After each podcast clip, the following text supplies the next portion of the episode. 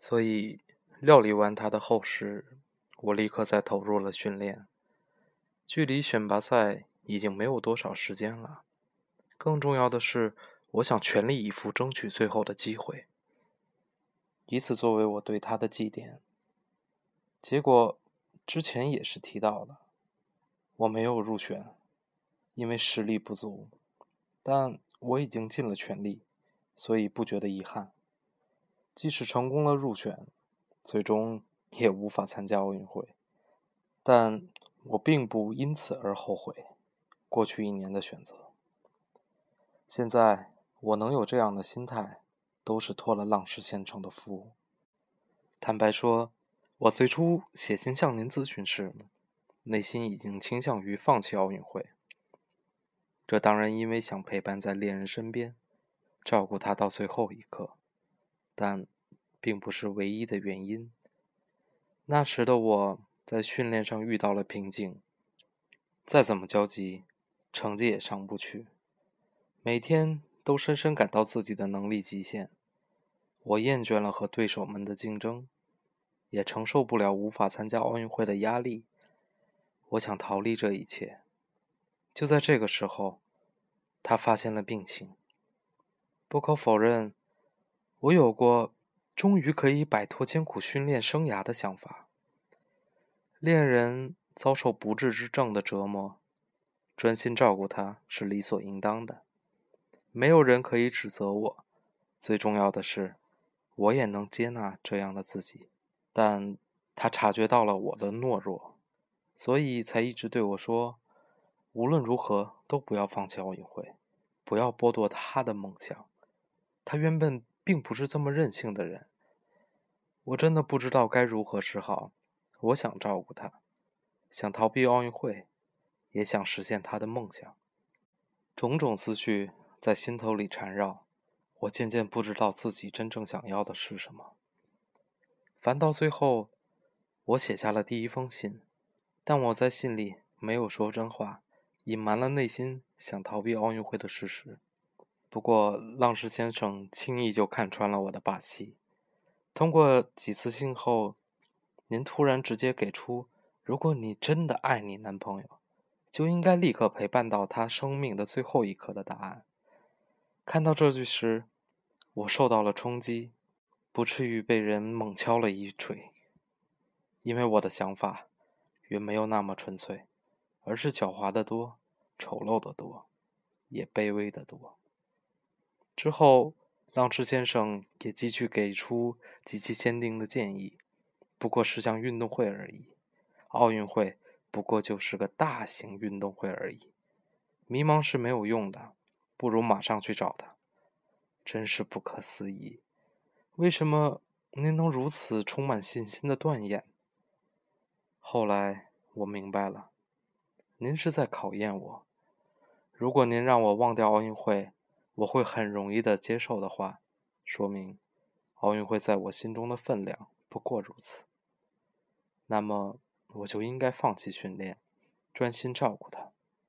但如果您一次又一次的让我放弃，我却始终无法下决心，就说明我对奥运会的情感真的很深厚。想到这里，我忽然意识到一个事实：我的内心深处是向往这个奥运会的。那是我从儿时就有的梦想，无法轻易舍去。有一天，我对他说：“我比任何人都爱你，想要永远和你在一起。如果我放弃比赛就能让你好起来，我会毫不犹豫的放弃。但如果不是这样，我希望坚持我的梦想，因为一直以来追寻着梦想，我才活出了自我。而你喜欢的。”也正是这样的我，我没有一刻忘记过你，但，请让我去追逐梦想吧。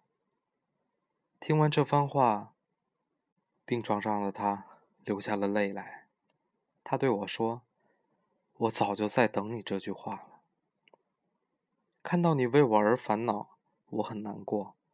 让我深爱的人放弃梦想，这比死还让我痛苦。”即使分隔两地，我们的心也会永远在一起。你不要有任何顾虑，我希望你无怨无悔的去追寻梦想。从那天起，我不再迷茫了，重新投身到训练当中，因为我已经明白，陪伴在他身边，并不是照顾他的唯一方式。就在那段日子里，他离开了人世。他最后对我说的那句“谢谢你带给我的梦想”，还有临终时满足的表情，对我来说就是最大的奖赏。虽然没能参加奥运会，但我得到了比金牌更有价值的东西。浪芝先生，我衷心的感谢您。如果没有和你的通信，我会失去最重要的东西，并为此后悔终生。我从心底感谢您和钦佩您的敏锐洞察力。或许您已经不住在这里，但我还是祈祷您能收到这封信。月兔、祥太和幸平都沉默不语，是不知道该说些什么好吧？顿也想，因为他自己也是如此。月兔最后的来信完全出乎他们的意料。他没有放弃奥运会，虽然努力到最后，不仅没有入选参赛名单，对日本来说，奥运会也不复存在。他也丝毫不后悔。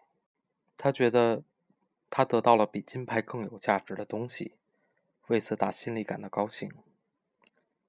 而且他还认为，这多亏了浪师杂货店的帮助。敦也他们又气又急写下的信，他却相信他是因为因此选择了正确的道路。这应该不是讽刺的挖苦吧？谁也不会为了这个目的写这样长的一封信。笑意渐渐涌了上来，真是太好笑了。敦也胸口不住的起伏，很快的就笑了出来，最后变成哈哈大笑。你怎么了？香太问。嗯，你不觉得很好笑吗？这个女人真够傻的。我们很认真的让她忘了奥运会，她却一厢情愿的理解成她希望的意思。因为歪打正着，就来感谢我们。还说什么钦佩您的敏锐洞察力？我们哪有这种东西？祥太也露出了笑容。不过，这不是挺好的吗？歪打正着。是啊，而且我觉得很开心。幸平说：“以前我从来没有帮助过谁解决过烦恼，就算是蒙对了也好，歪打正着也好，得到别人的夸奖，还是挺高兴的。”敦野，你不觉得吗？敦野皱起了眉头，摸了鼻子下面。嗯，还不算讨厌，对吧？果然是这样。我可没你那么高兴。这件事就算到此为止了。现在该把后门打开了。再怎么关着，时间什么时候才能过得去？就在他握住门把手，正要打开时，祥太开了口。等一下，干嘛？祥太没有回答，径自朝店铺走去。怎么了？敦野问幸平，他也只是歪头表示不解。祥太很快就回来了，一脸闷闷不乐。你干嘛去了？蹲野问。又来了。祥太说着，慢慢扬起右手，好像。是另外一个人写来的信。他的手上捏着一个茶色的信封。解忧杂货铺中，回答在牛奶箱里。这一段的，从中有科幻的色彩，也有爱情的故事。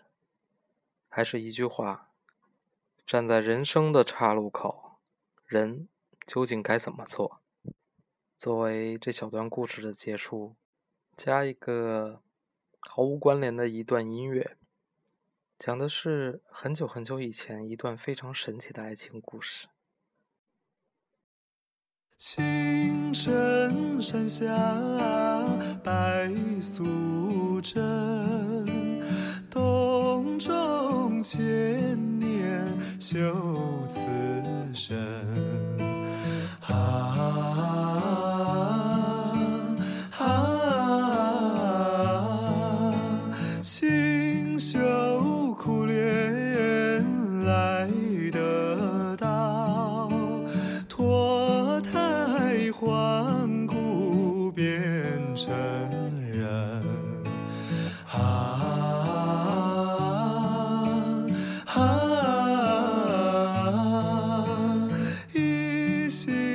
心向道，无杂念，皈依三宝起红尘。啊啊，望求菩萨来点化，数凡尘。嗨呀嗨嗨。